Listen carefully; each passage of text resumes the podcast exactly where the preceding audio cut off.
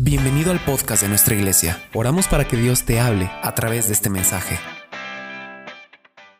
Obediencia perfecta se atribuye a las personas que no le rehusan a Dios nada. Sin embargo, en las iglesias hay sin número de gente que son obedientes o somos obedientes, pero solo en algunas cosas. Dios es el dueño de, de muchas áreas de nuestra vida a veces, pero no de todas. Y la obediencia perfecta tiene que ver con, con no rehusarle a Dios nada. Y en la Biblia encontramos hombres mujeres que demostraron una obediencia perfecta al Señor. Y vemos que a raíz de eso Dios los pudo usar con una libertad tremenda. La obediencia perfecta tiene que ver mucho también con la absoluta disposición de las personas. Eh, es hermoso tener gente a tu alrededor que tiene una absoluta disposición y también tiene una absoluta obediencia. ¿Por qué Dios busca de su pueblo o de sus hijos una absoluta disposición y absoluta obediencia? Para que Dios pueda llevar a cabo sus propósitos tal y como Él los diseñó. Eh, pero la realidad que hay es que si lo hablamos en porcentajes, hay gente que Dios cuenta con el 30% de su obediencia. Hay gente que Dios cuenta con el 50% de su obediencia. Hay gente que Dios cuenta con el 70% de su obediencia. Y hay gente que Dios cuenta con el 100% de su obediencia. Y en la Biblia hay una historia de un hombre que llegó,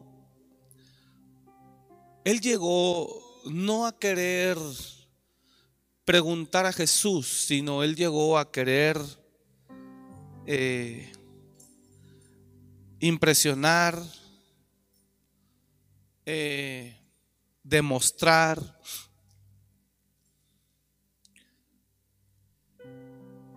que él era un excelente hombre. Pero cuando Jesús empezó a hablar con él, él se dio cuenta que no era lo que él creía ni lo que él pensaba.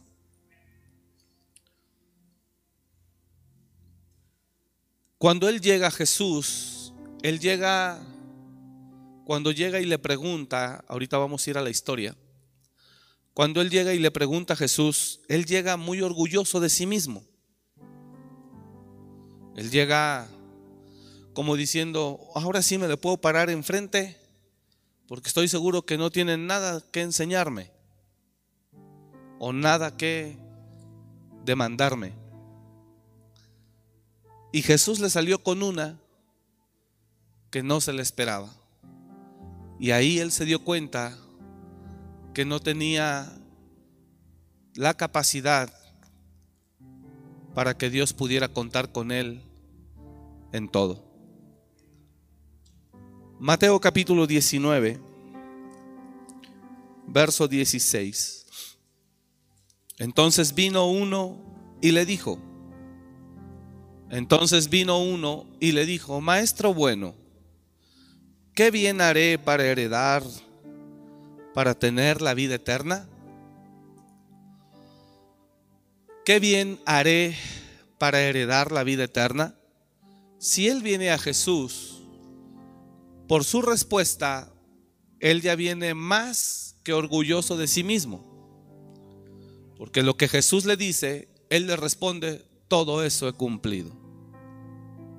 Entonces, él no vino ignorando él vino seguro de sí mismo. Eh, y también cabe la posibilidad de que en él mismo no había la certeza, a pesar de que guardaba la ley, que fuera salvo. También cabe esa posibilidad.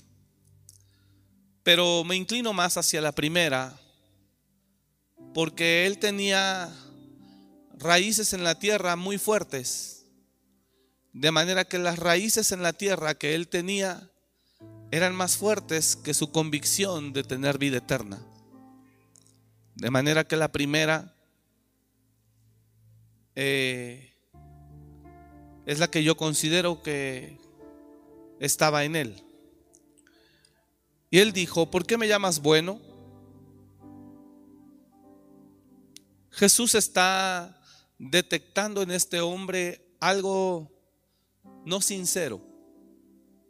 Jesús está detectando algo en él diferente y por eso Jesús le dice, ¿por qué me llamas bueno? Ninguno hay bueno sino uno, Dios.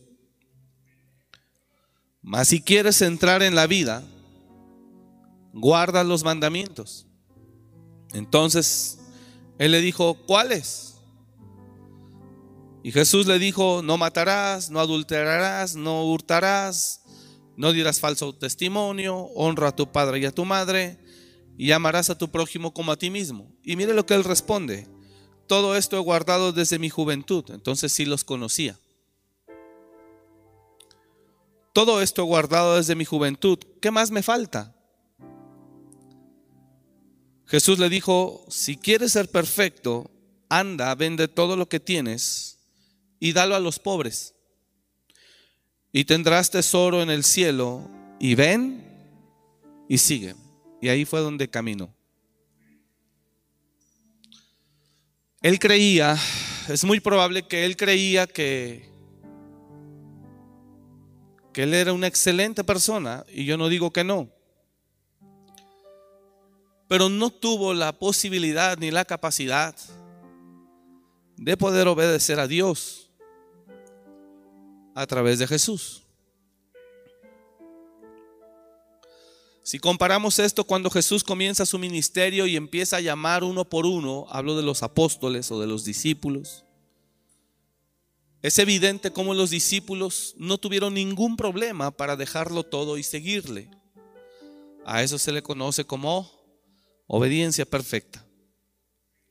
La misma obediencia perfecta que Jesús demostró al ir a la cruz, que dijo, Señor, si por mí fuera, yo no estoy dispuesto a morir pero quiero obedecer a lo que tú me has mandado.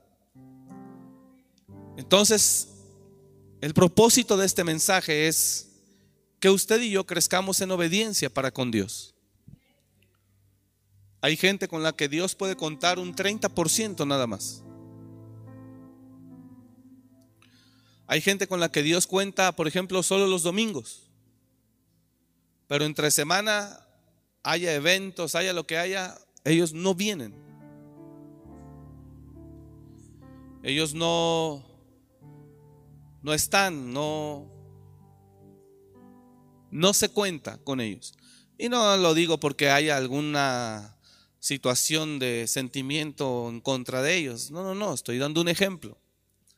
Hay gente con la que declaradamente Dios, mire, Dios conoce a todos. ¿Cuántos saben eso? Amén.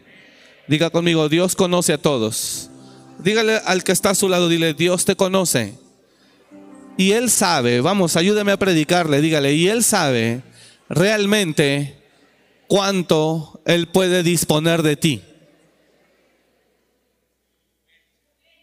Él sabe.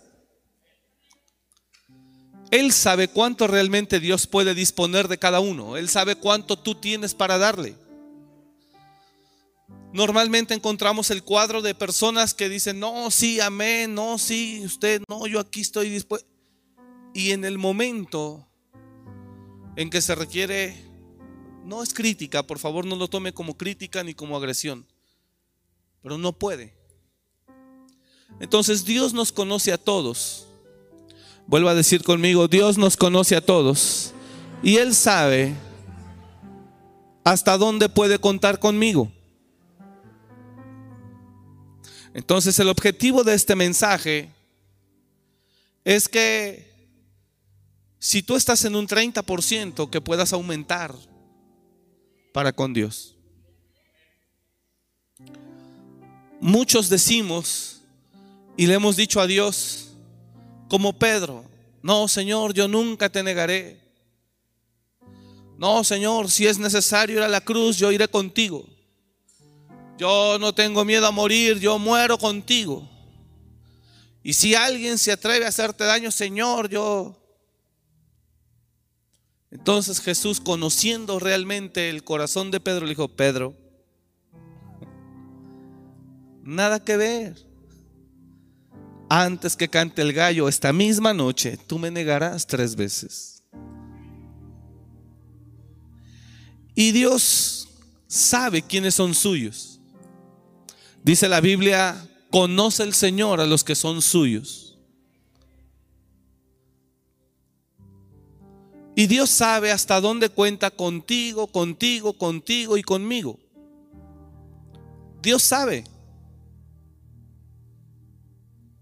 Porque a Él no se le puede engañar. Dice la escritura en 2 Timoteo capítulo 2, verso 19, pero el fundamento de Dios está firme, teniendo este sello Oiga eso, dice, pero el fundamento de Dios está firme. El fundamento de Dios está firme, o sea, la base es sólida. Teniendo este sello, conoce el Señor a los que son suyos. Y apártese de iniquidad todo aquel que invoca el nombre del Señor. Le confieso algo muy personal yo como persona, como hombre, como ministro, como pastor, no sabe cómo me encanta la gente que jala. Perdóneme el término hebreo. No sabe cómo me encanta esa gente. Esa gente que jala no sabe qué bendición. Y por ejemplo, ¿dónde yo me doy cuenta la gente que jala? Que, que, que está ahí, que tiene un corazón cuando hacemos retiros en el recinto ferial y el jueves en la mañana tenemos que venir a cargar todo para llevarlo al recinto ferial. Todo equipo de sonido, sillas, utilería, muebles de cocina, todo. Llegar al recinto, marcar los dormitorios, hacer las bolsas, subirse al techo del recinto ferial y toda la sombra el tragaluz, perdón, de la bodega, sellarlo con oscurecerlo para que en el retiro el sábado se oscurezca y los proyectores puedan tener mejor visión. Entonces, yo en lo personal, la gente que está, eh, que tiene esa disposición, yo la considero una bendición a mi vida. una total disposición. Ahora, si yo lo siento así, yo estoy seguro que Dios de la misma manera lo pone. Él sabe quién es quién. Y Él sabe con quién cuenta. Y aunque muchos decimos, no, Señor, yo nunca te negaré, yo siempre voy a estar ahí. El Señor dice, Pedro, no es cierto. Y sabe que me duele y me duele para con Dios y me duele me duele el proceder de gente que se enlista para servir en los retiros y simplemente ya no llega, ya no está, no avisa.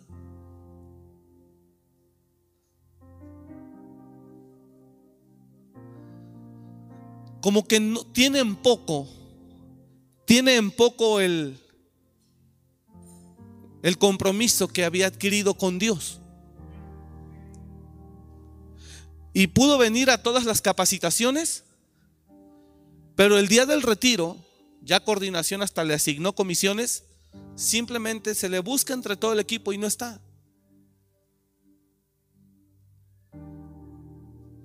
Dios conoce quién es quién.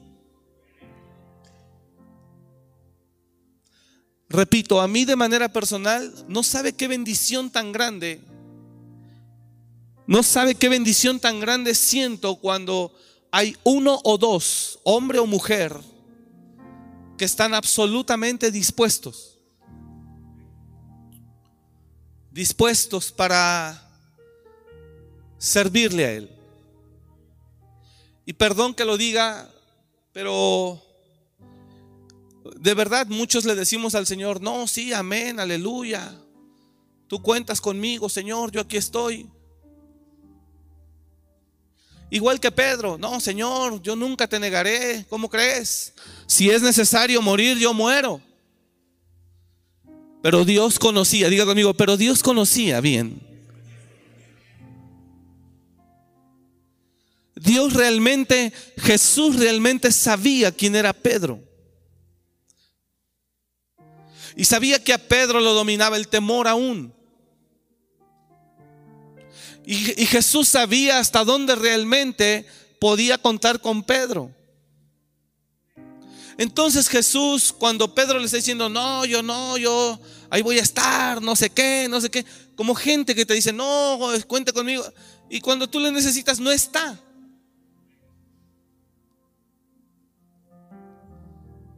Entonces cuando Pedro le está diciendo a Jesús, no, Señor, yo nunca te negaré, bla, bla, bla, bla, bla.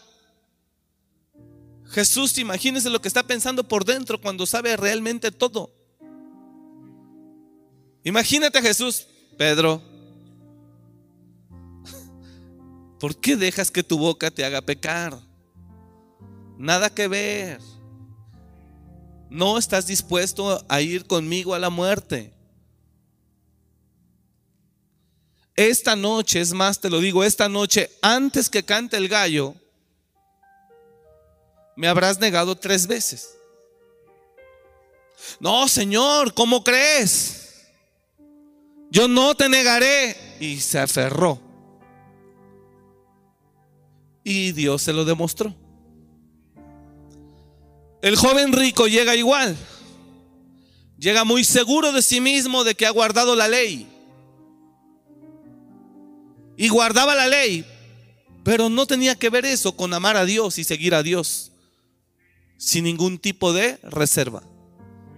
Y cuando Jesús le sale, primero él orgullosamente dice, todo eso he cumplido desde mi juventud.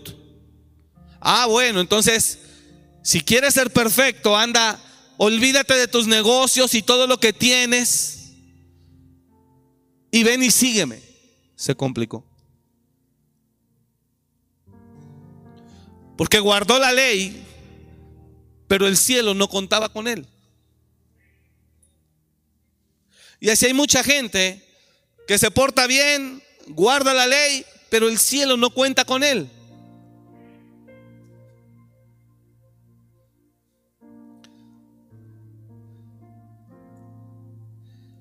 Un hermano le dije hace unos, unas, unas, unas semanas, meses, dije, hermano, por favor, no me interesa el diezmo, me interesa que vaya a la iglesia.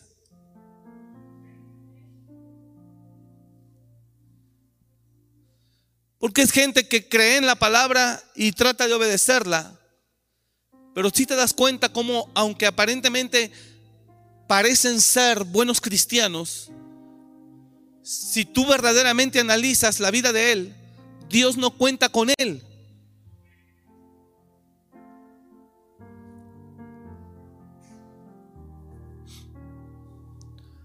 Entonces, yo me quedé pensando en el joven rico que guardaba la ley y que fue y preguntó a Jesús. Él iba muy seguro de sí mismo y cuando Jesús le sale con eso, da todo lo que tienes, olvídate de tus negocios de la tierra y ven y sígueme, vamos a cumplir un propósito de reino. Él no tenía la disposición. No pudo porque sus raíces en el mundo eran más fuertes que su convicción de salvación. Entonces la pregunta esta noche es, si hoy te hicieran esa pregunta, hablando en porcentajes, ¿cuánto Dios puede contar contigo? ¿Qué le responderías? Le vuelvo a repetir, para mí, en lo personal, es una bendición. El domingo terminando de aquí, fuimos a predicar a otra iglesia de la red, de aquí, como a una hora de aquí. Y cuando llegamos al culto y todo, vi muchas familias de aquí. Varias familias. Y no sabe qué gusto me dio.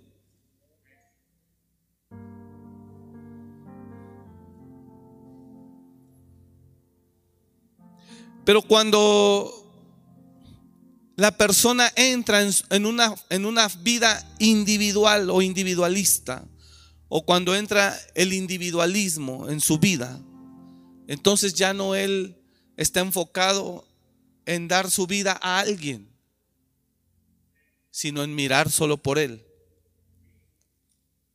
Yo sé que todos de alguna manera tenemos prioridades y obligaciones y responsabilidades en la vida. Yo no estoy hablando ignorando esa realidad. No ignoro, yo no le estoy diciendo que quiero que deje a sus hijos y se venga a servir. No. Porque Dios no ignora esa realidad. La disposición está en el corazón, no en la posibilidad. No sé si me expliqué. La disposición para tener una obediencia perfecta está en el corazón y en el amor hacia Dios y en la pasión hacia Dios y no en la posibilidad. ¿Sabe cuánta gente conozco que dicen, oh pastor, ahora sí ya le voy a echar ganas y no hombre, ahora sí ya voy a servir y jamás sirvió? Jamás contaste con él, jamás contaste con ella. Dios, hablo de Dios, no, no, no yo con ellos. El Señor sabe. ¿Sabe que me alegra mucho? Los domingos se está enviando un grupo de alabanza a, a Ciudad de México, una de las iglesias. Y los muchachos que están yendo van y vienen el mismo domingo, se van temprano, llegan, hacen el culto para bendecir a la iglesia. Terminando, se regresan, llegan ya por la noche. Y te das cuenta que en verdad la obra solo se hace con gente que está dispuesta. Y por eso es donde realmente me interesa. Me interesa mucho. Me interesa mucho que cada vez se levante gente que le crea a Dios, que ponga su confianza en Dios y que le pueda servir a Él sin reservas ni condiciones. Y oro para que Dios levante hombres y mujeres en este tiempo decididos, dispuestos. El domingo en la noche yo compartía en Indaparapeo, el domingo en la noche yo compartía el beneficio de hacerte uno con Dios. Búsquelo en YouTube, ahí va a estar. El beneficio de hacerte uno con Dios es que te dejas de preocupar por tu futuro. El temor no tiene más poder sobre ti por el porvenir. La desesperación no entra más a tu vida. Porque cuando una persona se hace una con Dios, entonces el que se encarga de tu futuro es Dios. El que se encarga de tu vida es Dios. El que se encarga de tu destino es Dios sin importar los tiempos apocalípticos que estés viviendo. Cuando una persona tiene la capacidad de hacerse uno con Dios, hay un pacto muy especial ahí. El pacto que se consuma cuando esa persona se logra hacer uno con Dios, el pacto que se consuma es el siguiente. Número uno, tú no te, te, vas a preocupar por tu futuro porque ahora estás en manos de Dios. Eso es una bendición para tu vida. Dios se encargará de ti, de tus necesidades. Él las cubrirá. Y el beneficio que Dios tiene es que cuando tú te haces uno con Dios, tú vas a donde Él te mande. Vas a donde Él te guía, a donde Él te pida. O sea, el beneficio de hacerse uno con Dios es que Dios puede disponer de ti y tú no te preocupas por tu futuro. Porque Dios es el que se encarga de tu vida.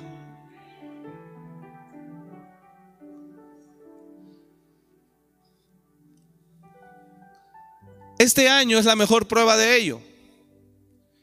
Todos los que vivimos y dependemos de Dios, este año se pudo haber dicho difícil.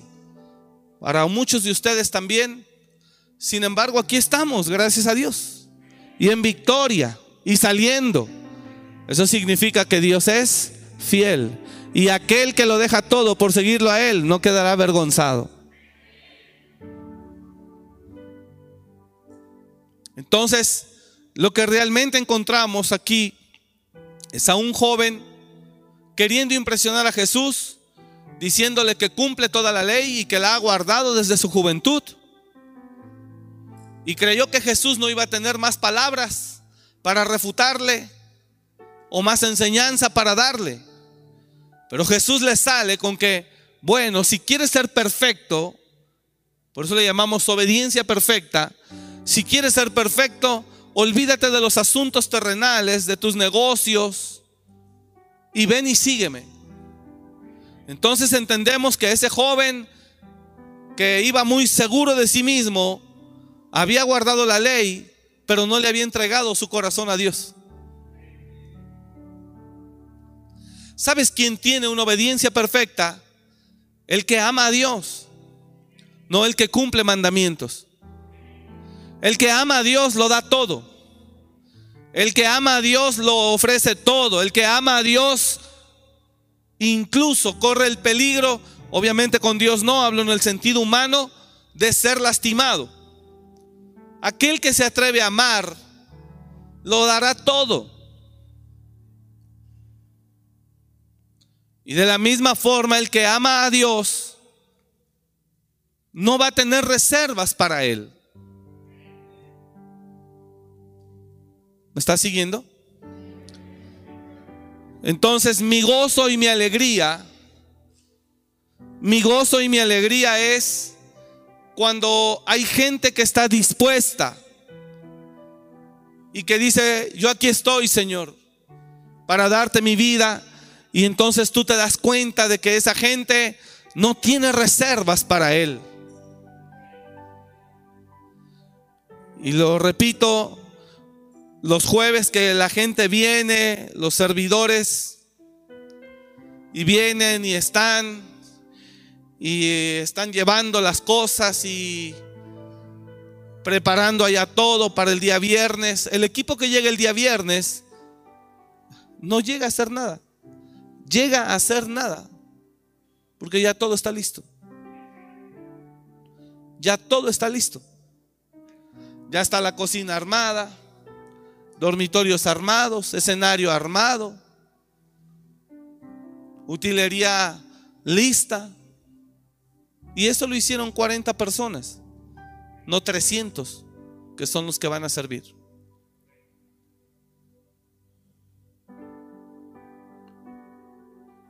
¿Hasta dónde Dios cuenta contigo? Esa es la ¿Hasta dónde Dios puede contar con nosotros? Repito, no me refiero a una situación ignorando la imposibilidad natural que tienen algunos. Porque Dios sabe que tienes responsabilidades terrenales. Le decía yo a algunos y creo que se los dije a ustedes también. ¿Por qué Dios a mí me tomó? ¿Por qué Dios a mí me tomó y me convirtió en el apoyo principal del pastor que yo tenía primero en México. Mi pastor primero, o el primer pastor que tuve, él se apoyaba en mí. Pero antes de que yo llegara a vivir con él, él tenía más hijos, tenía gente, incluso más preparados. El pastor que yo tenía primero era un maestro de la palabra, enseñaba escatología, apologética, teología, hermenéutico, milética. Él enseñaba todas las ramas de la teología, es un maestro. Entonces, por supuesto que la gente estaba más preparada que yo, porque él tenía años enseñándoles. Y de repente él me invita a vivir a su casa y yo me, yo me integro ahí, pero pues yo no conozco nada de Dios. Sin embargo, con el paso de un año, año y medio, yo me convierto en el brazo derecho de Él y ninguno de los demás. Aunque la mayoría, de, la mayoría eran gente mucho más preparada, mucho más capaz. ¿Qué marcó la diferencia? Y se lo he enseñado a usted, la disposición. ¿Y a dónde me mandaban iba? A donde me mandaban iba. Y si él me decía, voy a entrar aquí con un pastor, me esperas aquí afuera, y él se metía a un restaurante, yo ahí estaba afuera esperándolo, dos, tres o hasta más horas. Así como cuando Josué andaba con Moisés y Moisés arriba con el Señor gozándose y Josué a medio cerro del Sinaí, ni abajo con la gente, ni arriba en la gloria. Ahí en medio camino esperando.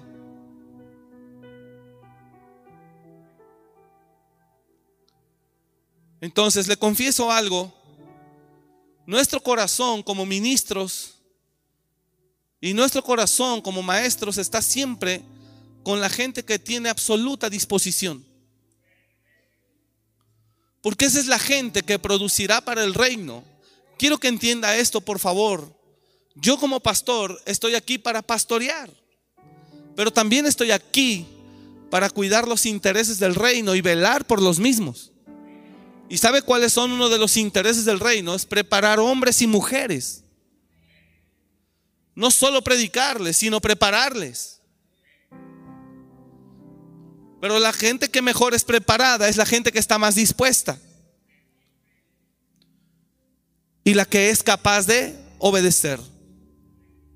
Si me centro un poco en el tema de obediencia, hay cosas que no te ves tan afectado que cuando Dios te las pide, las corriges, pero cuando son cosas que tú atesoras de una manera más personal, aunque Dios te las pida que las entregues, no las entregas, no renuncias, no obedeces, no ejecutas el consejo. Si me centro en el punto de obediencia, imagínate que Dios te dijera, imagínate que Dios te dijera, a ti que te gustan y te encantan los videojuegos y te avientas ahí las horas todos los días y que te diga el Señor, ¿me amas? Sí, entrégame eso. Pero ¿por qué, Señor, si eso no es pecado? ¿Me amas? Sí, entrégamelo.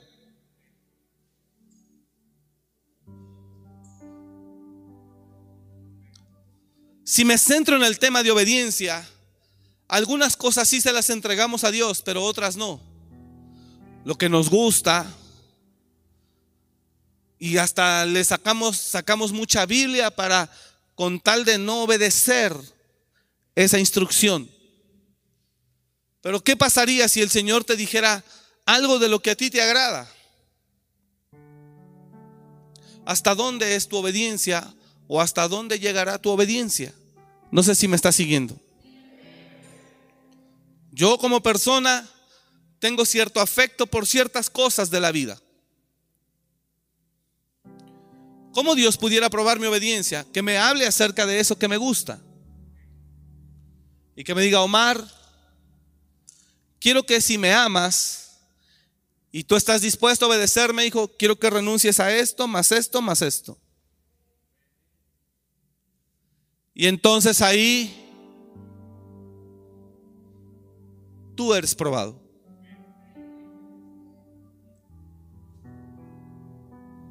Entonces, ¿hasta dónde tu obediencia alcanzaría? Dios le dijo a Abraham, tu hijo, tu único, entrégamelo. Entrégamelo. Tu único hijo, quiero que me lo entregues. Abraham era lo que amaba, era lo que atesoraba, era lo que estuvo esperando por más de 25 años. Abraham lo estuvo esperando por más de 25 años y cuando llega, el Señor se lo pide. Allí está en Génesis. Entonces Abraham no tiene problema para demostrarle a Dios una obediencia perfecta. Y entonces el Señor le dice cuando va a sacrificar, a hacer el sacrificio, ustedes saben que una voz, Abraham, Abraham, no toques al niño, al joven, no lo toques. Ahora sé que temes a Dios. Y después de eso, Después de eso, el Señor le desató la multitud a Abraham.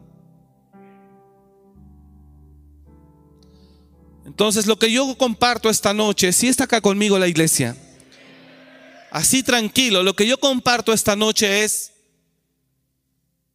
¿de qué serviría estar en un lugar si realmente Dios no cuenta conmigo?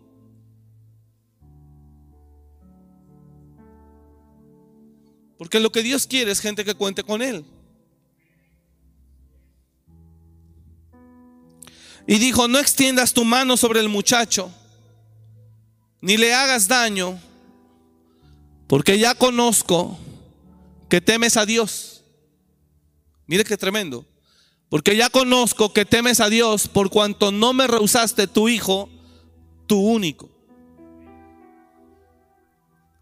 Entonces la verdadera obediencia o la obediencia perfecta es la que aquellas personas son están dispuestos a ir aún por encima de sus propios gustos, deseos o anhelos. Ese es el pueblo que Dios está buscando. Y si los hay, contados, pero los hay. Contados, pero los hay. ¿A qué grado puede ser tu obediencia? Imagínate que yo te dé una instrucción de parte de Dios y te diga, hijo, necesito que te vayas, como cuenta Dios contigo, necesito que te vayas a tal iglesia, a tal estado, y que lo mismo que Dios hizo contigo aquí, de que pudiste levantar un grupo, lo levantes allá. Imagínate, vas a tener que dejar aquí el estrellato. Wow. No, hay cristianos que llegan con servicio, fidelidad, obtienen un lugar y no hay quien los quite de ahí. No, pero qué obediencia, qué obediencia ni qué nada. Yo me costó estar aquí y ya estoy aquí y nadie me mueve. Eso no es ser siervo. Siervo es a donde Dios te mande. Siervo es a donde Dios te pida, a donde Dios te necesite.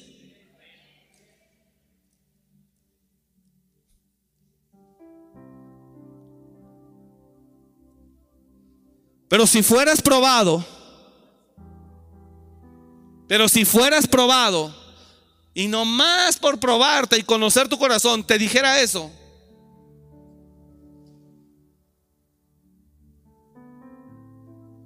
te darías cuenta las grandes limitaciones que tienes verdaderamente para Él.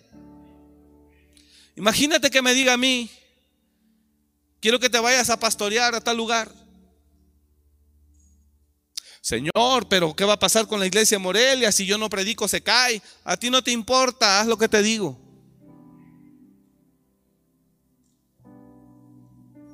Y entonces ahí, hermano Nachito, ahí es donde eres probado verdaderamente.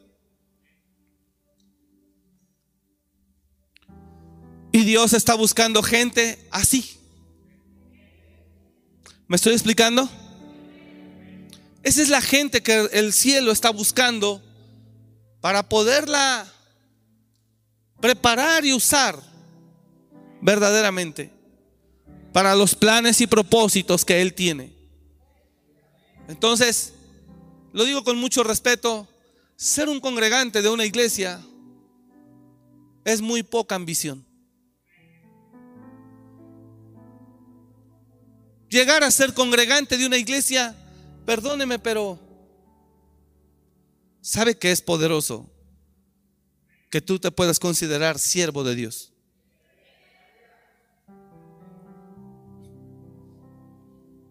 Que el cielo pueda contar contigo. Que el cielo sepa que en la tierra hay un hombre que está a favor de sus intereses. Eso no tiene nada que ver con congregarse en una iglesia. Eso no tiene nada que ver con servir en una iglesia.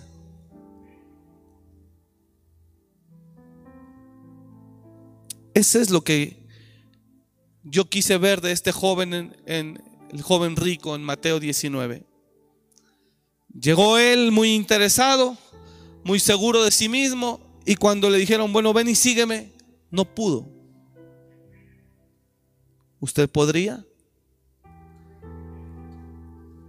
¿Tú podrías?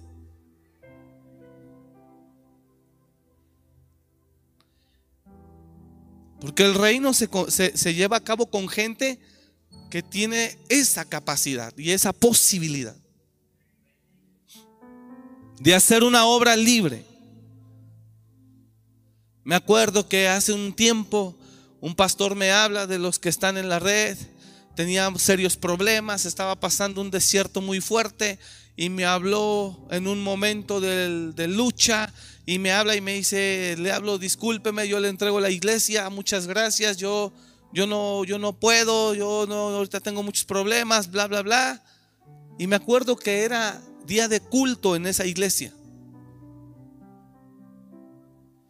Día de culto a 300 kilómetros de aquí. Y le dije, pero hoy tiene servicio. Me dice, no, yo no voy a predicar. Le dije, entonces no vas a hacer el culto. Dice, yo no voy a predicar. Y literalmente en ese momento de crisis, votó la iglesia. Entonces yo me quedé aquí y dije, ¿qué hago?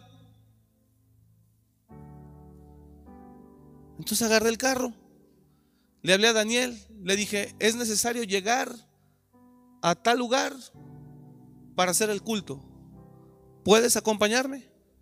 Sí. ¿A qué hora? Ya. Dijo, llego enseguida. Y llegó en 15 minutos. Agarré el carro y llegamos a la iglesia e hicimos el culto.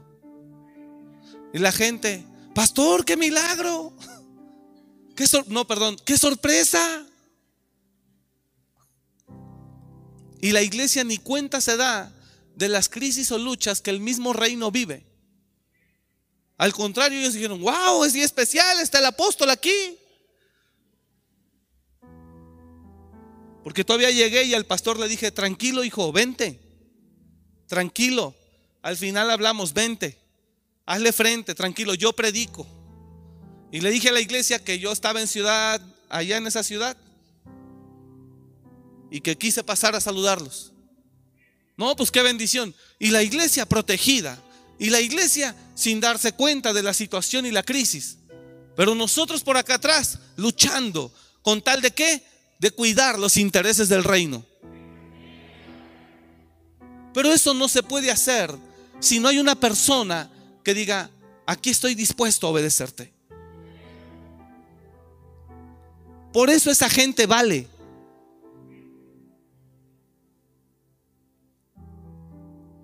No sé si me estoy explicando. Y al final del servicio, ya se despidió la gente con amor, con gozo, con bendición. Y ya después yo me quedé con los pastores y platicamos hasta las 12, una y media de la mañana. Y a esa hora nos regresamos el pastor Daniel y yo. Llegamos acá como a las 4 de la mañana, 5. Y sabe algo, me siento sumamente agradecido con Dios por poder decir, vengo de trabajar y ni más ni menos que para el Rey de Reyes. Vengo de servir a Dios, de hacer su obra. Vengo desvelado, venimos cansados. Venimos desvelados, venimos cansados, pero vengo bendecido. Porque el matrimonio de pastores se quedó estable la iglesia tuvo su servicio.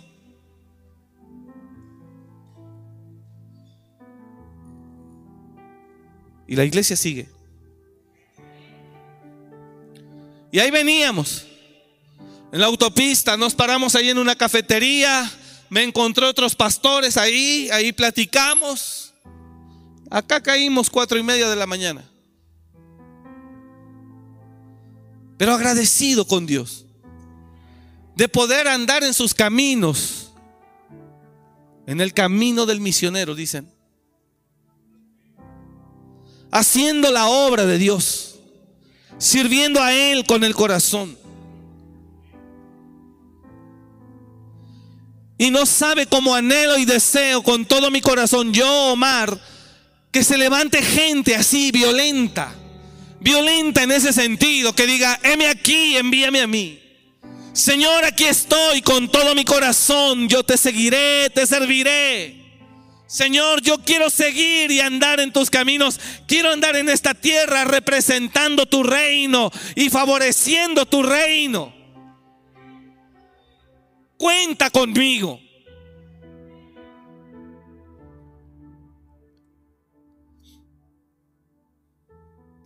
Es hermoso. Es hermoso poder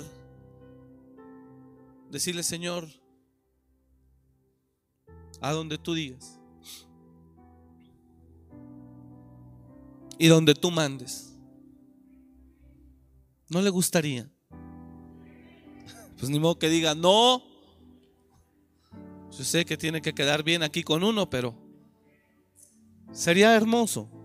Por eso ver ahorita a los hermanos que podemos pedirles si nos pueden apoyar acá y dicen, sí, amén. Amén, es una bendición. ¿Sabes qué nos hemos encontrado? Cuando tenemos los congresos. Hermanos, ¿será que alguno puede dar hospedaje a algunos hermanos, amigos, pastores que vienen de otras ciudades durante esos tres días? Y hay gente hermosa que dice, sí, pastor, mi casa está disponible. Hermano, muchas gracias. Hermano, muchas gracias. Bendigo su vida, gracias por ayudarnos a recibirlos. Un día me acerqué yo a un matrimonio aquí en la iglesia y le dije, hermano, son pastores. Dije, pastor, quiero preguntarle, eh, ya ve que viene el Congreso, porque aquí entro al tema de hospitalidad. Dije, viene el Congreso, y yo quería preguntarles si existe la posibilidad de que nos puedan recibir un matrimonio de pastores que pudiera estar en casa con ustedes. ¿Se puede? Y, el pastor me dice a mí, yo creo que sí, pastor, sin problema. Y le dije, pregúntele a la pastora, o sea, a su esposa. dije, pregúntele a su esposa para ver si, pues primero si es posible. Y cuando le llama y le dice él, él muy seguro le dice, ¿verdad que podemos recibir? Y ella inmediatamente hace una mueca y dice, pues, pues él los va a atender. Así. Dijo, pues él es el que los, si él los va a atender, sí. Así. Entonces yo me sentí mal, incómodo. Yo dije, wow. Y dije, hermano, ya se fueron y todo. Y el otro día me comentó él por teléfono. Y le dije, no se preocupe. Y no tenemos el problema en sembrarles nosotros el, el hotel y ponerles un chofer. Quien los lleve, quien los traiga. Pero tú te das cuenta cómo Dios ni siquiera cuenta contigo para que le abras la puerta de tu casa a alguien. Ni eso Dios puede contar.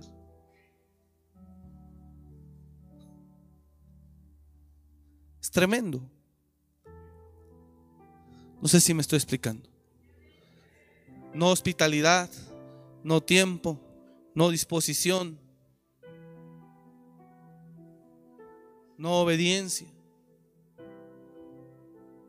Entonces Dios ve, y dice, ¿qué sentido tiene esta relación? El reino de Dios va más allá de una iglesia, luces prendidas, una conferencia y la gente sentada. El reino de Dios es más que eso. Más que eso.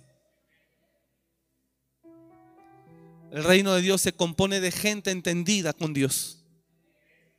De gente que comprende las necesidades del reino de Dios.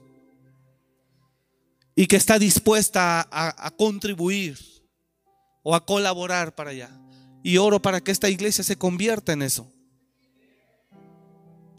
que usted pueda ser una persona con la que Dios pueda contar.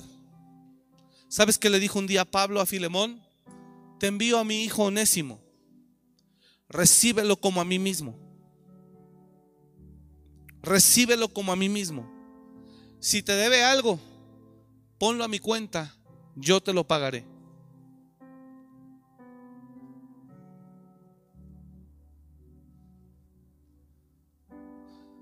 Es que eso ya no se usa, pastor. ¿Cómo no?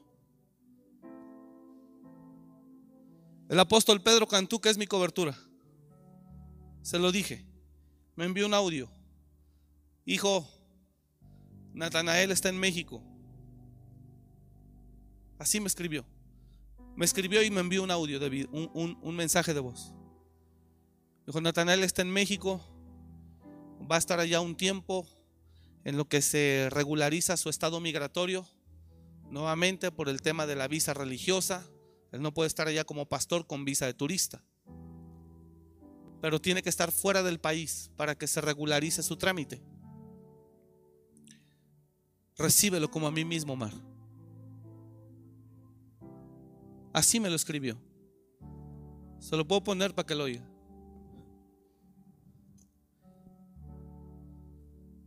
No, apóstol, eso ya no se usa.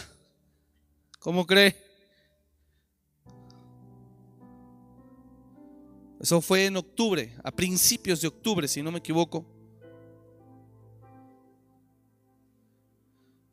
A principios de octubre.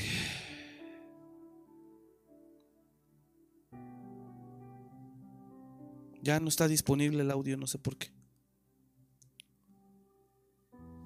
Y Pablo le dice eso. Imagínate que Dios diga, pero ¿cómo se lo voy a encargar a él si no cuento con él? ¿Cómo?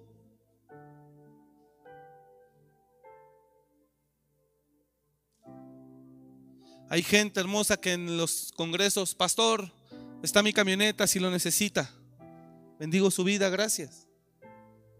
Para que mueva pastores, para que vaya por pastores. Hay gente que para los, para los retiros también, pastor, yo tengo una camioneta, yo tengo otra para llevar toda la utilería si la necesita. Muchas gracias. Conviértete en una persona en la que Dios pueda decir verdaderamente, yo cuento con Él. Que Dios pueda decir, si necesito algo, yo sé que cuento con María. Si necesito algo, yo sé que cuento con Juana. Si necesito algo, yo sé que cuento con Enrique. Que el cielo esté seguro de ti. ¿Sí me estoy explicando o no? Dice la Biblia, y no olvidéis, os olvidéis de la hospitalidad, porque algunos, por ser hospedadores, hospedaron ángeles sin saberlo. ¿A qué grado Dios puede contar con nosotros?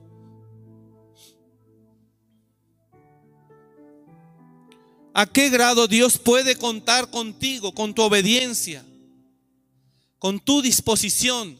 Eso es ser hijo de Dios. Siervo de Dios.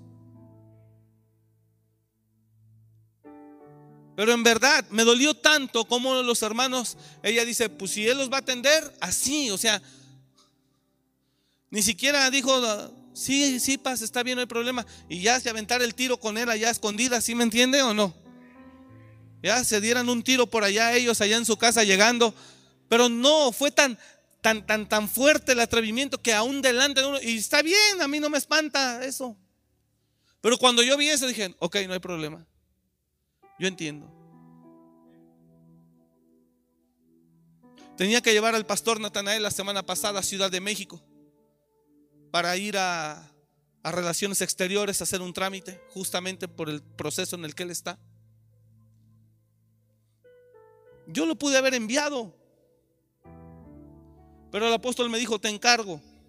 Una hermana de aquí, muy linda ella, nos sacó el espacio, fuimos, lo sacamos, el, el documento que se requería al aeropuerto y estuvimos allá y regresamos. ¿Hasta dónde Dios puede contar con tu obediencia, con tu disposición, con lo que tú eres. Oro para que nuestra mente cambie en el nombre de Jesús.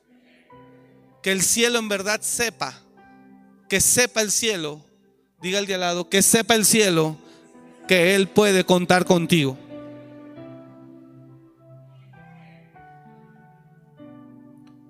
Que Dios cambie el corazón de nosotros. Dice Hebreos 13:2, no os olvidéis de la hospitalidad, Porque por ella algunos, sin saberlo, hospedaron ángeles.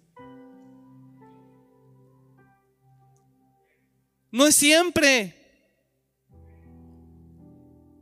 Y Dios te prueba. Y Dios te prueba. Pero después de eso, no es casualidad la bendición que Él da.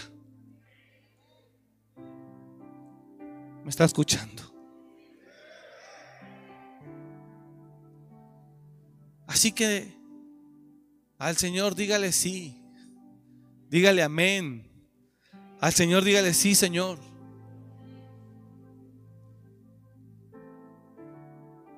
Nunca le diga que sí si Él sabe que no. No le digas que sí cuenta contigo cuando realmente es no. Hay gente a mí de manera natural ya aquí que me dice, no, cuenta, no es cierto. Cuando le necesitas no está. Que Dios siempre sepa. Anoche yo hablaba con el pastor, vive con nosotros, pues yo comparto ahí en la casa, siempre que terminamos de comer, sobre mesa, siempre estamos hablando de Dios, del reino. Y yo le comparto ahí al pastor, también la pastora, estamos ahí los tres. Comparto. Usted tiene que estar dispuesto y gloria a Dios por Natanael que él llegó a lo que lo pongas. Él no viene buscando un lugar ni una posición donde lo pongas. Y yo le dije, así debemos de conducirnos. Si te invitan a tal iglesia, vas. Si te piden que estés allá, vas también, porque Dios está provocando eso. Y si no, no te metas. Mantente donde Dios te puso. Pero siempre dispuesto para toda buena obra. Dale un aplauso a Dios.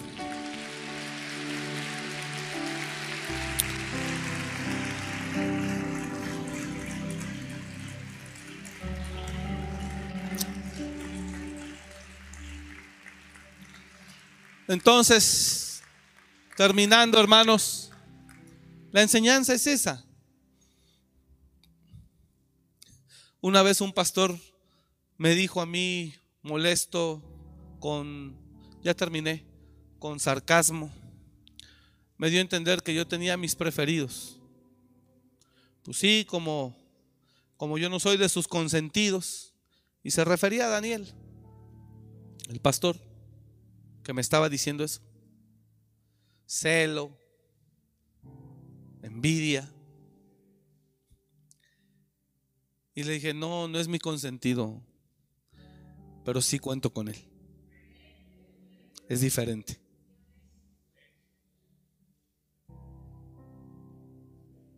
Es diferente. No es que tenga un consentido, es que cuento con él. Y hay más gente, gracias a Dios. Mañana voy temprano a un desayuno de pastores a predicar a Uruapan. Y él me habló hace rato, ¿va a ir mañana? ¿Puedo ir con usted? ¿Sí? Me das para la gasolina y ya te puedo llevar. Tiene que pagar el precio, así dice el Señor. Y está ahí dispuesto. Y hay más gente. Entonces, que Dios siempre pueda disponer de ti. Siempre ten un corazón, diga el de al lado, siempre ten un corazón dispuesto para Dios. Ahora, quiere que le diga, ¿quién me estaba diciendo eso? Que como no era de mis consentidos, la persona que yo le decía, hijo, no te veo en la iglesia, hijo, no te veo sirviendo en los retiros, hijo, no te vi en el congreso de aniversario, ¿dónde andas? ¿Dónde estás? ¿Qué pasó? ¿Sí me entiende? Una persona no comprometida, hablando en envidia y coraje y celo, cuando la puerta no se le ha cerrado a él, sino yo lo busqué, lo atraje. ¿Dónde estás? Una vez fui a su iglesia a predicar y la iglesia no los valoraba, no los apreciaba, no los estimaba. Y yo fui y les dije a la iglesia, si a ustedes no les interesan sus pastores, dígame, yo me los llevo, a mí sí me sirven. Yo sí los necesito para que vayan a otro lugar a predicar. lo aprecié, nunca se comprometió, nunca está, nunca estuvo. El reino avanza con los que están, no con los que quieren estar, ni con los que prometen estar, ni con los que desean estar. No, Señor, el reino avanza con los que están. No con los que prometen estar o con los que tienen ganas de estar. El reino avanza con la gente que está ahí. Entonces, ¿hasta dónde eh, puedes definir tu obediencia? Tu amor a Él, tu pasión a Él. ¿Hasta dónde? Y entonces podrá Dios saber con quién cuenta y hasta dónde cuenta. Jesús terminó. De Pedro siempre supo que lo negaría. Y por eso cuando Pedro hablaba de más, Jesús le dijo, no es cierto, Pedro. Me vas a negar esta misma noche, antes de que amanezca y el canto galle por tercera vez, tú me vas a negar, vas a decir que no me conoces. Eso es negar. Así que no es así. Y si Dios viniera que conoce nuestros corazones y pudiera hablar, porque con todo respeto lo digo, algunos aparentamos que ahí estamos, que cuentan con nosotros y cuando más lo necesitas se desaparece, no te contesta, le llamas, lo buscas, no está.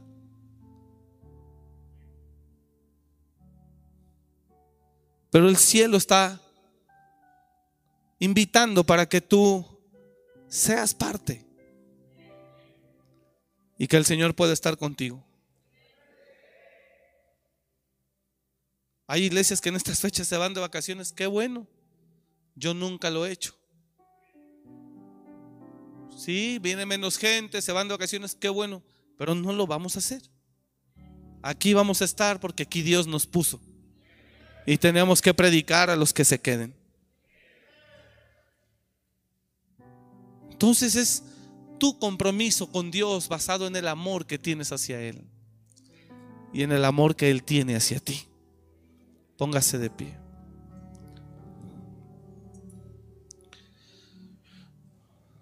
Señor, cuenta conmigo. Señor, cuenta conmigo. Señor, aquí estamos.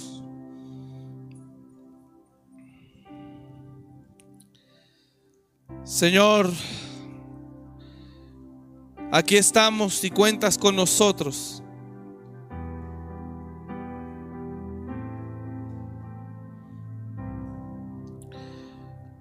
Queremos amarte, oh Dios. Y queremos, Señor, que tú sepas que puedes contar con nosotros. Que puedes disponer de nosotros y que te obedeceremos, Señor, aún por encima de nuestros propios deseos. En el nombre de Jesús. Gracias, Señor. Diga conmigo, gracias, Señor. ¿Hay alguien que recibe esta noche la palabra con ojos cerrados? Levánteme la mano. Alguien que recibe esta palabra esta noche. Entonces el Señor, dile a Él, que tú quieres en verdad tener un corazón siempre dispuesto para Él, donde el cielo sepa que cuenta contigo, donde el cielo sepa que tú estás ahí para servirle, para servirle, para obedecerle, para hacer su voluntad en la tierra justo como Jesús nos lo enseñó, que se negó a sí mismo y que dio su vida hasta la muerte y muerte de cruz, que lo entregó todo sin reserva. Dios está buscando gente que lo ame, hermanos, que lo ame con todo su corazón y que en la medida de sus posibilidades le sirvan a Él con todo su corazón que le dé a Él, que le sirva con todo su corazón, que le pueda dar su vida, sus minutos, y que pueda obedecerle en lo que Él le pida. Llevar a cabo lo que Él le pida. Es lo que Dios está buscando en este tiempo. Una generación de hombres y mujeres decididos, valientes, que lo amen con todo su ser. Padre, ayúdanos a amarte con todo el corazón, a servirte, a seguirte. Ayúdanos, oh Padre, en el nombre de Jesús. Ayúdanos, Señor, te lo pedimos en el nombre de Jesús. Ahí queremos estar. Que tú sepas, dígale a Él, Señor, que tú sepas, el que levantó las manos, dígale a Él, que tú sepas, Señor, que puedes contar conmigo en una obediencia perfecta, aún por encima de mis deseos, planes, intereses y proyectos. Aquí estoy, Señor. Quiero, Señor, que tú puedas saber que puedes confiar en mí que tú puedes confiar en mí, que tú puedes, Señor, saber que cuentas conmigo en la tierra y que aquí habrá alguien que pueda ir y hacer y estar. Aquí estoy, oh Dios. Te entrego mi vida, te doy mi vida, mi corazón. Te doy mi corazón, Señor.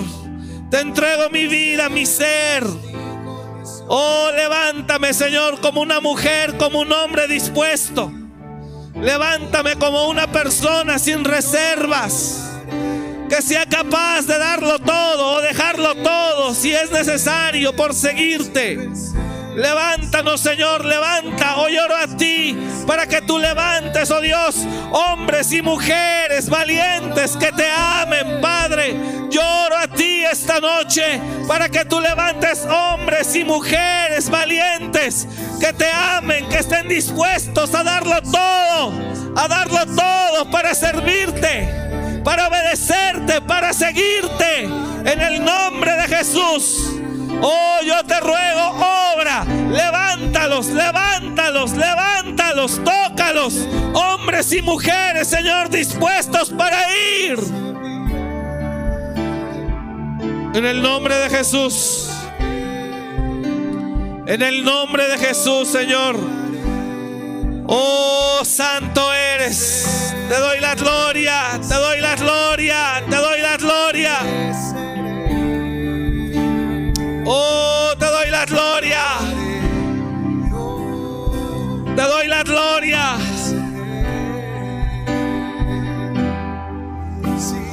En el nombre de Jesús. Obra, Señor. Levanta jóvenes y señoritas, Padre, que lo den todo. Oro a ti, Señor, levántalos. Jóvenes y señoritas que lo den todo, que te amen. Que vayan sin reservas, que estén en el nombre de Jesús, que vayan, que estén, que puedan ir, que puedan llegar, que puedan estar, que puedan decir, yo voy. En el nombre de Jesús yo te lo ruego, levántalos, levántalos, levántalos, levántalos, hombres y mujeres que puedan ir hacia el llamado tuyo.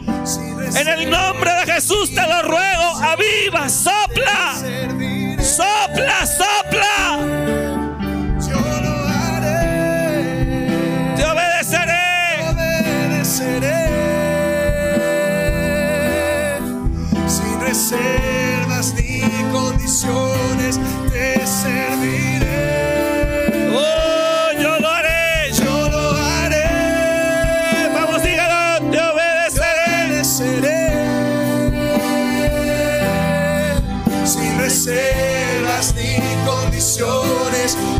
Te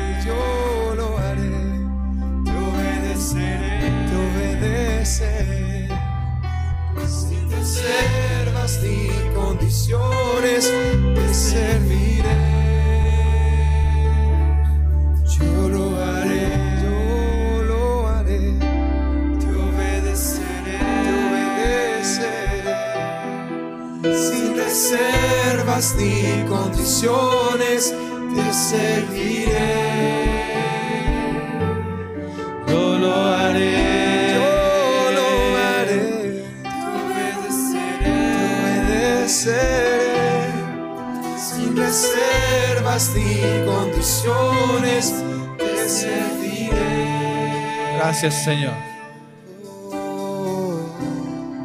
Gracias Jesús. Diga conmigo, Señor Jesús, aquí está mi vida. Quiero ser una persona en la que tú puedas confiar y con la que tú puedas contar. Ayúdame en el nombre de Jesús a poder ser una persona que te ame y que te sirva con todo lo que tú me has entregado. En el nombre de Jesús. Gracias Señor. Escúcheme. Usted siempre debe ser una persona que para Dios y su obra usted debe estar dispuesto. Siempre. Siempre tiene que estar dispuesto. Si el Señor le pide, reciba. Recibir a un hombre de Dios, a ayudar, hágalo.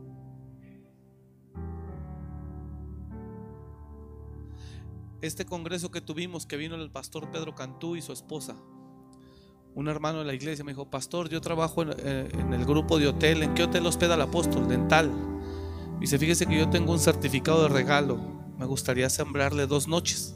A mí me las dieron, dice, son dos noches de regalo para mí y me gustaría ponerlas si usted quiere. Yo, yo iba a hacer una reserva por cinco noches, creo que son las que iba a estar él, porque se iba a quedar el domingo. Y el hermano en su corazón lo que había, lo ofreció a Dios. Usted no tiene idea, pero la Biblia dice que el que bendice a un profeta, recompensa de profeta recibirá. Y eso es algo que ya no se predica. ¿Sabe que en la generación pasada era un honor las familias recibir a los siervos de Dios? Se peleaban por recibirlos y atenderlos. Como la mujer tsunamita que le ofreció al profeta candelero, silla, mesa, cama. Hoy el cielo tiene que saber que aún hay un pueblo con el que él puede contar. ¿Sí me está escuchando? Entonces no solo es un tema de ir y servir, sino servir desde la plataforma en la que tú estás. Siempre tienes que tener un corazón, diga el de al lado, siempre tienes que tener un corazón generoso para Dios. Por eso Pablo le dijo a Filemón, recibe a mi hijo onésimo. Sé que antes no te fue útil, pero hoy nos es útil. Recíbelo. Y mira, si tienes problema, recíbelo como si a mí me recibieras. Si te debe algo, ponlo en mi cuenta, yo te lo pagaré. Pero la verdad no quiero recordarte que tú te me debes a mí. Qué tremendo. Y eso ya no existe, hermanos. Ya no existe la hospitalidad, la generosidad, el servicio. Que el cielo sepa que hay una iglesia que como Lot, que cuando vinieron los ángeles a Sodoma, él los vio, discernió quiénes eran y los metió a su casa. Como Abraham, que cuando vino el ángel de Jehová rumbo a Sodoma, le dijo, por favor no se vayan, permítanme por favor recibirles. Y rápido les mató un cabrito, les lavó los pies y los, los recibió. Esa debe ser una característica de un hijo de Dios. Saber recibir, saber ser hospedador. En la obediencia incluye esa parte. Que Dios sepa que puede contar contigo. En ese sentido, si me está escuchando, no necesitas un palacio, ni necesitas ser millonario para poder brindarle a alguien algo. Y de todo el corazón. Eso también se llama servir. Y no sabe la bendición que trae no sabe la bendición que trae. Por eso el que honra a un profeta, recompensa de profeta recibirá. Entonces no se olvide de bendecir, de servir, de ayudar, porque eso tiene que ver con obediencia a Dios. Dios lo permite, recíbelo. Ayúdalo. Ofrécele tu mejor pan, tu mejor lecho Y no sabes la bendición que acarrea eso. Así que, hermanos, que el Señor sepa que cuenta contigo. ¿Cuántos dicen amén a eso? Que Dios sepa que cuenta contigo. Ya terminé. Mírala. Ya terminé. Nada más. Nada más que usted se dé esta idea. Es una, es una ilustración. David tiene problemas con Dios, va a ofrecer un sacrificio para aplacar la muerte, la mortandad sobre Israel. Entonces Dios le pide que vaya a hacer sacrificio a la era de Arauna Jebuseo. Y cuando David el rey, el mismísimo rey, va a ver a la casa de Arauna Jebuseo y lo ve a Arauna y lo ve se inclina a Arauna. Arauna era un ciudadano común. Se inclina y le dice, mi señor, ¿qué, qué, lo trae por acá? Y David dice, a ofrecer sacrificio a Jehová he venido. Ah, qué bendición. ¿Qué necesita? Animales y esto. Yo lo doy. Por favor, tómelo. Aquí está para que usted haga sacrificio a Jehová. Mira la mentalidad de Arauna. Sin embargo, David iba seguro. Dijo, no, no, no, o sea, véndemelo. No, yo lo pongo, yo lo doy. Eso la iglesia lo ha perdido. Y el rey dijo, Arauna, no. A, a, ver, dos versos, rápido, rápido, por favor, dos versos atrás. Rápido, rápido, para ya concluir. Verso 21, rápido, el contexto, el contexto rápido, hijo, por favor, gracias. Y Arauna dijo, ¿por qué viene mi señor el rey a su siervo? Y David respondió, para comprar de ti la era a fin de edificar un altar a Jehová para que cese la mortandad del pueblo. El siguiente verso le dice, y Arauna dijo a David, tome y ofrezca a mi señor el rey lo que bien le pareciere. Mire cómo le abrió su tesoro. Dijo, agarre lo que quiera lo que le pareciere. He aquí los bueyes para el holocausto y los trillos y los yugos de los bueyes para la leña. Todo esto, oh rey, Arauna lo da al rey. Mira el corazón de ese hombre. Miren en la Biblia cómo los siervos de Dios eran generosos, hospedadores, amorosos, dadores. Eso tiene que cambiar en el corazón de nosotros. Nos pesa ayudar a alguien, darle a alguien. Entonces ahí tu obediencia se quiebra. Mucho amor a Dios, pero no estás dispuesto para servir a alguien que honra a Dios. todo esto, oh rey, Arauna lo da al rey. Luego dijo Arauna al rey, Jehová tu Dios te sea propicio y él te bendiga. Y el rey dijo a Arauna, no, sino por precio te lo compraré, porque no ofreceré a Jehová mi Dios holocaustos que no me cuesten nada. También David no abusó de la posición que él tenía. Y nosotros no debemos de abusar de la posición, de dejar que nos sirvan, de dejar que nos den. No, no, no, no, no, no, no, no, no. Pero la iglesia siempre debe tener un corazón así. ¿Me está escuchando? Entonces David compró la era y los bueyes por 50 ciclos de plata.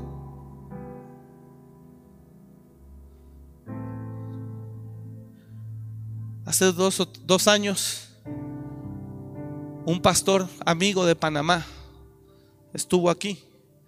El año siguiente, él vino a México y un día me habla por teléfono. Apóstol, ¿cómo está? Bien, ¿cómo estás, fulano? Me dice, bien, fíjese que yo vi que usted tiene su congreso, me gustaría ir allá con usted y recibir. Claro. No es cierto, antes de eso me dice, apóstol, estoy acá en México. Le dije, no me diga así. Fíjese que vine a una iglesia, pero ya los hermanos con los que me estuve quedando me dijeron que ya ellos ya se van de, van de salida y que no me pueden tener más en su casa. Entonces me pusieron en una combi de servicio público a un hombre extranjero, imagínense. A un hombre extranjero le dijeron, ahí en la vía López Portillo estaba en Ecatepec donde casi no roban. Es el municipio más peligroso del país. Y ponen a un panameño. Lo bajan en la parada y le dicen, aquí espere la, la combi que diga aeropuerto, esa lo va a llevar. A Indios Verdes, perdón. Y en Indios Verdes va a agarrar el metro para el aeropuerto hacia Pantitlán y bla, bla. Nosotros conocemos Ciudad de México.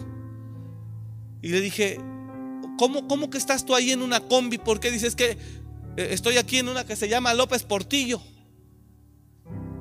O sea que los hermanos que lo recibieron para que predicara en la iglesia, lo votaron. A un extranjero en la vía López Portillo.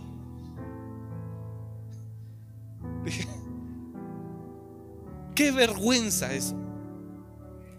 Y le dije, no te muevas de ahí.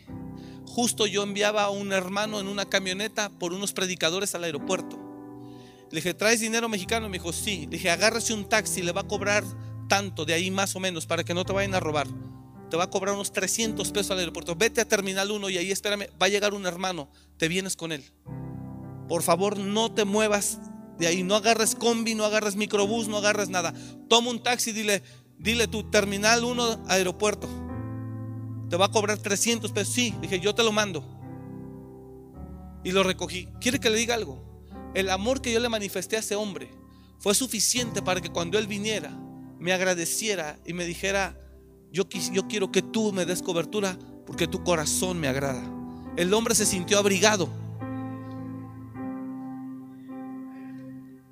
Y está en México aquí y bajo cobertura. Ah, está abriendo una iglesia en Reynosa, Tamaulipas, frontera con Estados Unidos. Y estamos caminando, caminando bajo pacto. Y cada mes le manda los diezmos al Señor de lo que está haciendo. Solo ese gesto de protección y de amor que mandé por él, que se sintió abrigado, el hombre me bendijo. ¿Cómo esos que se dicen hermanos lo votaron? Siendo un extranjero en una ciudad tan peligrosa. Qué tremendo. ¿Dónde quedó la hospitalidad? ¿Dónde quedó lo que somos como hijos de Dios? A eso es a lo que me refiero. ¿Me está siguiendo? Entonces, siempre sirvamos a Dios con todo el corazón. Y que el Señor sepa, ya terminé ahora sí, diga el día la última vez, que el Señor sepa que puede contar contigo. Eso es algo que le va a servir a Dios. Va a decir, bueno, tengo un beneficio en mi hijo allá abajo. Puedo contar con él. Puedo contar con Omar, puedo contar con Juan, puedo contar con Pedro. Ellos pueden ayudarme. Y más ejemplos de la Biblia hay así. Así que no se olvide de eso, que Dios encuentra en nosotros una obediencia perfecta. Amén. Gracias por escuchar este mensaje. Comparte y suscríbete. Para más información de nuestro ministerio visita www.amoryrestauracionmorelia.org.